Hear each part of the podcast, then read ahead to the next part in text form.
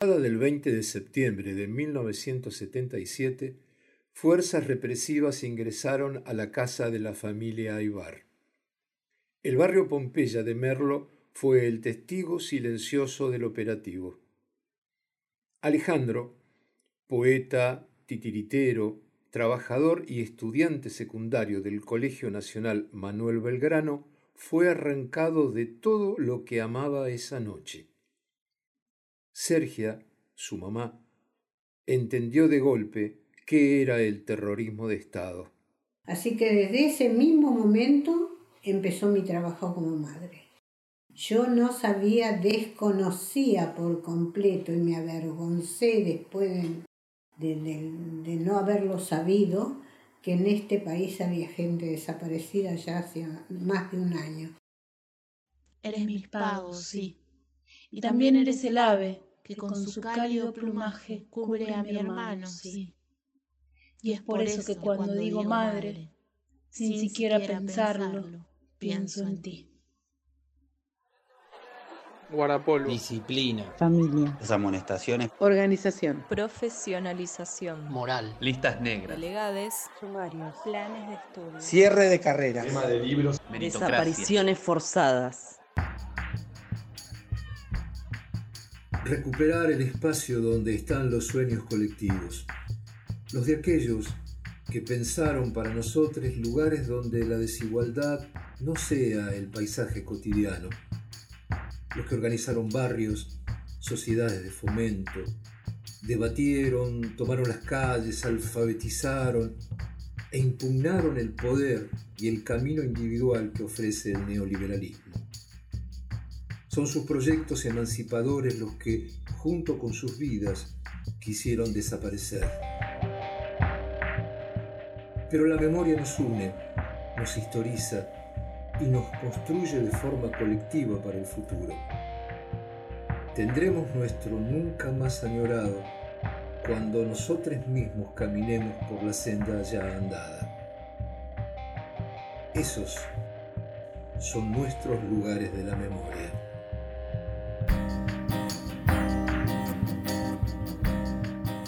Lugares de la memoria. La escuela. Parte 3. El 24 de marzo de 1976, les argentines sufriríamos un nuevo golpe cívico, militar y clerical. Fueron años terribles. La muerte estaba a cada paso y la miseria se sentaba en la mesa. La destrucción del Estado benefactor fue organizada y planificada por los dueños de casi todo. Se comunica a la población que a partir de la fecha el país se encuentra bajo el control operacional de la Junta Militar. Se recomienda a todos los habitantes el estricto acatamiento a las disposiciones y directivas que emanen de autoridad militar, de seguridad o policial.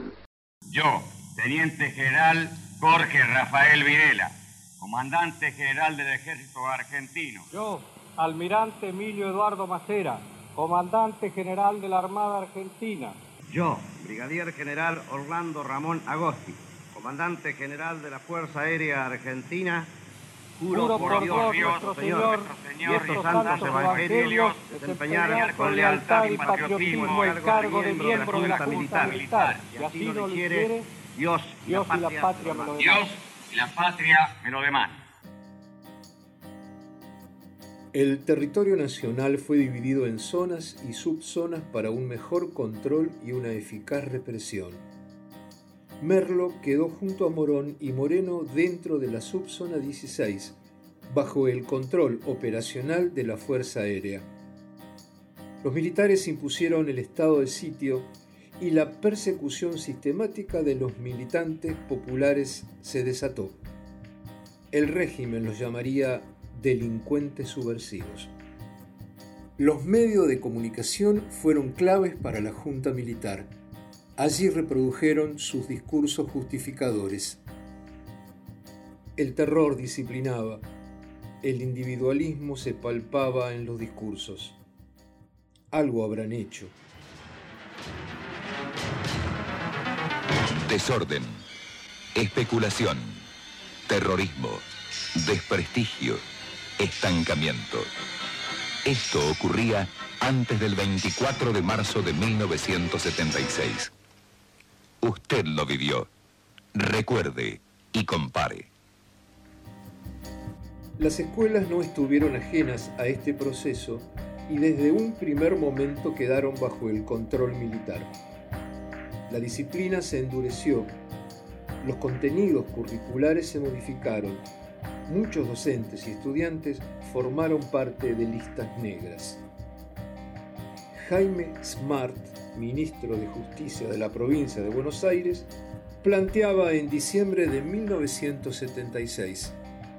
Tenemos el deber de desenmascarar a quienes armaron a los delincuentes subversivos, porque si no, corremos el riesgo de que dentro de unos años vuelvan de las sombras. Una de las mayores preocupaciones es cuidar que en el ámbito de la cultura no tengan la posibilidad de accionar fácilmente y llevar a la subversión a tantos jóvenes universitarios y secundarios que día a día caen en tantos enfrentamientos. Para llevar adelante su programa económico, cultural y social neoliberal, el Estado genocida tuvo como política la desaparición sistemática de personas. Los centros clandestinos de exterminio se multiplicaron. A pocas cuadras de la casa de la familia Ibar, la Fuerza Aérea montó un centro de exterminio en Grupo 1 de Vigilancia Aérea, JIVA. Durante la dictadura, las camionetas de Giva recorrían las calles de Merlo. La ex Ruta 200 que une Marcos Paz con Merlo tenía un control constante. Así lo recuerda la docente María Esther. Cuando estaba en cuarto grado, en 1976, empecé a viajar sola en transporte público. Recuerdo la ruta cortada en uno de los carriles por fuerzas militares, en realidad eran soldados, con las antiguas palmeras de cableado de energía eléctrica.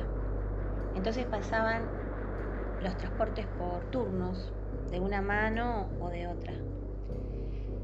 También recuerdo que en ocasiones eh, los militares hacían bajar a, los adultos para pedirle su documentación y las chicas nos quedábamos arriba. Imágenes que nunca olvidaré porque me impactaban. En la escuela nunca se habló de esos episodios. En el Colegio Nacional Manuel Belgrano de Merlo, el régimen militar también se sintió. Se endurecieron los controles, la vestimenta, los horarios estrictos. En el turno vespertino desconocidos se sentaban a escuchar las clases. Allí Alejandro Aybar cursaba su quinto año del secundario. Tenía 18 años. En ese clima represivo transitaba su adolescencia. Su hermana Griselda, recuerda, era el modo de Alejandro de luchar contra la represión y la censura. Alejandro era un ser extraordinario Estudiaba teatro, se vestía siempre de payaso. Eh, recuerdo su ropa de payaso. Eh, también hacía obras de títeres. En casa quedaron sus obras del árbol de las botellitas, haciendo alusión a los medicamentos, porque era una obra de teatro que hacía para los niños que estaban internados en los hospitales, en el hospital donde trabajaba mi mamá, en el hospital Tornú. Además de la escuela, trabajaba desde los 14 años en Bonafide y militaba en la Unión de Estudiantes Secundarios, la UES. Tenía una vocación artística desde la palabra dicha o escrita, que también era su militancia. El crear posibilidades, la igualdad de derechos, la posibilidad de que todos y todas pudieran estudiar, sonreír y disfrutar de un encuentro. Hacía poco tiempo que la familia Ibar vivía en Merlo, en una casa situada en la esquina de la avenida General Paz y Filiberto, frente a la barrera de los Patitos, barrio obrero situado muy cerca de la base militar de Jiva. Había una escalera que conducía a ese cuarto de, afuera, de arriba, donde Alejandro lo usaba para sus reuniones de amigos y donde tenía sus cosas de joven sus discos, sus libros, eh, sus, sus, ropas de, actor y de titiritero. Eh, pese a que tenía su cuarto abajo en la casa familiar, eh, un cuarto pequeño desde donde lo secuestraron. Sergia Paolini de Aibar, madre de Alejandro, fue hasta el 20 de septiembre de 1977 una madre trabajadora. Luego sumaría una nueva identidad, ser madre de Plaza de Mayo. Durmiendo, me golpearon la puerta, más o menos serían la una de la mañana me tiraban la puerta abajo y yo dije, ¿qué pasa acá? Me puse una bata y salí. Mi esposo eh, no, se vistió para poder salir. Y por eso salí yo primero y dije, ¿qué les pasa? Abrí la puerta y me dijo, ¿con quién vive? Buscamos a la familia Fernández. Le dije, nosotros no somos Fernández, somos Aybar. Entonces me dijo, ¿con quién vive? Con mi marido y mis hijos. Bueno, queremos verlo. En eso mi esposo entraba al comedor. Ya el comedor se había llenado de, de, milicos, de, todos armados, con armas largas, había algunos también de particular. Y y se dirigieron por un pasillito que había una habitación y le dije, por favor, acá hay mellizos de seis años, no me los vayan a tocar. ¿Qué va a pasar? Me dijo, ¿y acá en esta visita a quién está? Entonces le dije, un hijo de 18 años. Dijo, a este lo llevamos. A este lo llevamos. Nunca más su familia volvió a verlo.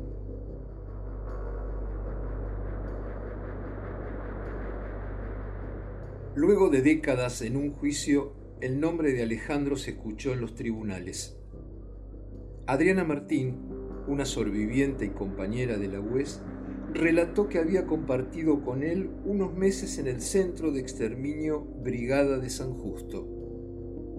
Después de 40 años comenzó a surgir la verdad. Sergio Rapaport fue compañero de Alejandro en un grupo de teatro.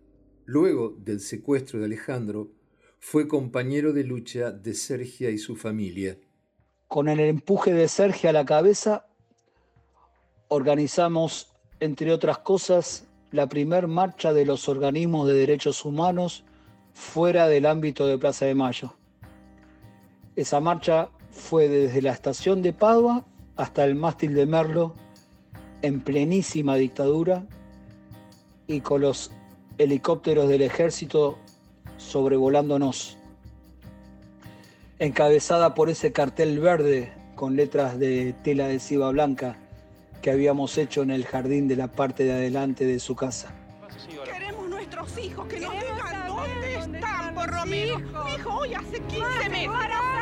¿Dónde están los bebés? saber dónde están. No que los ¿Por qué no nos dicen a nosotros? Vamos, señores, circulando, por favor, vamos, circulando.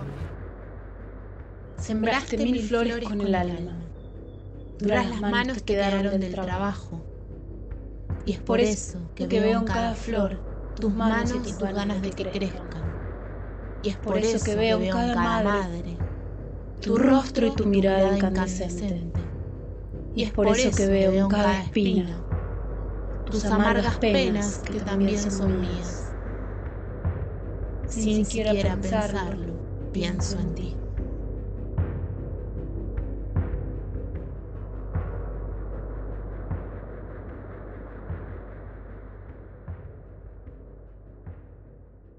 Yo pensé, la única forma de salir de todo esto es conseguir muchas madres, si tiene que haber muchos desaparecidos.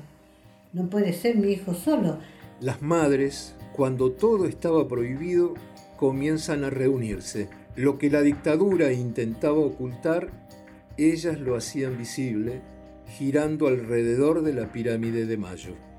Desde la impunidad los torturadores hablaban en los medios de comunicación de las locas como llamaban a las madres de desaparecidos. Suárez Mason sería uno de esos voceros. Yo digo, si estas madres se hubieran preocupado por sus hijos de la misma forma que se preocupan hoy, no estarían lamentando la desaparición de sus hijos.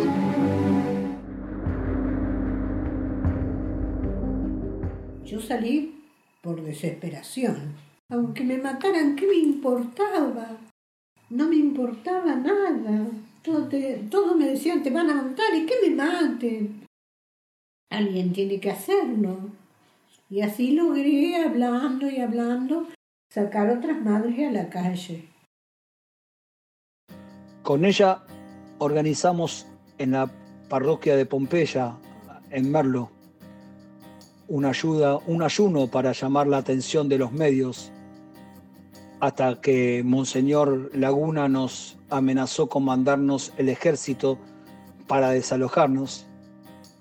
Y entonces fue ella, con su voz de mando, quien nos ordenó a los varones que nos vayamos de la iglesia, porque con las mujeres no se van a animar, decía.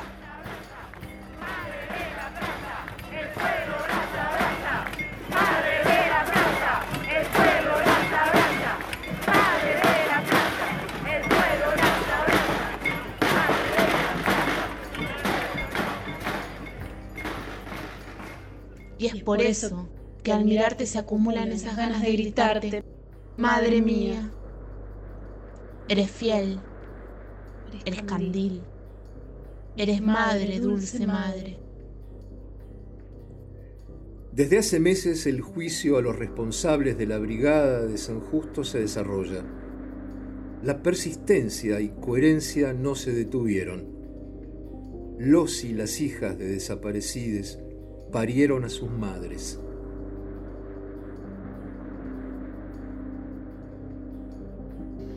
Viento, semilla, óvulo, esperma, letra, abecedario, oración, concepto, idea.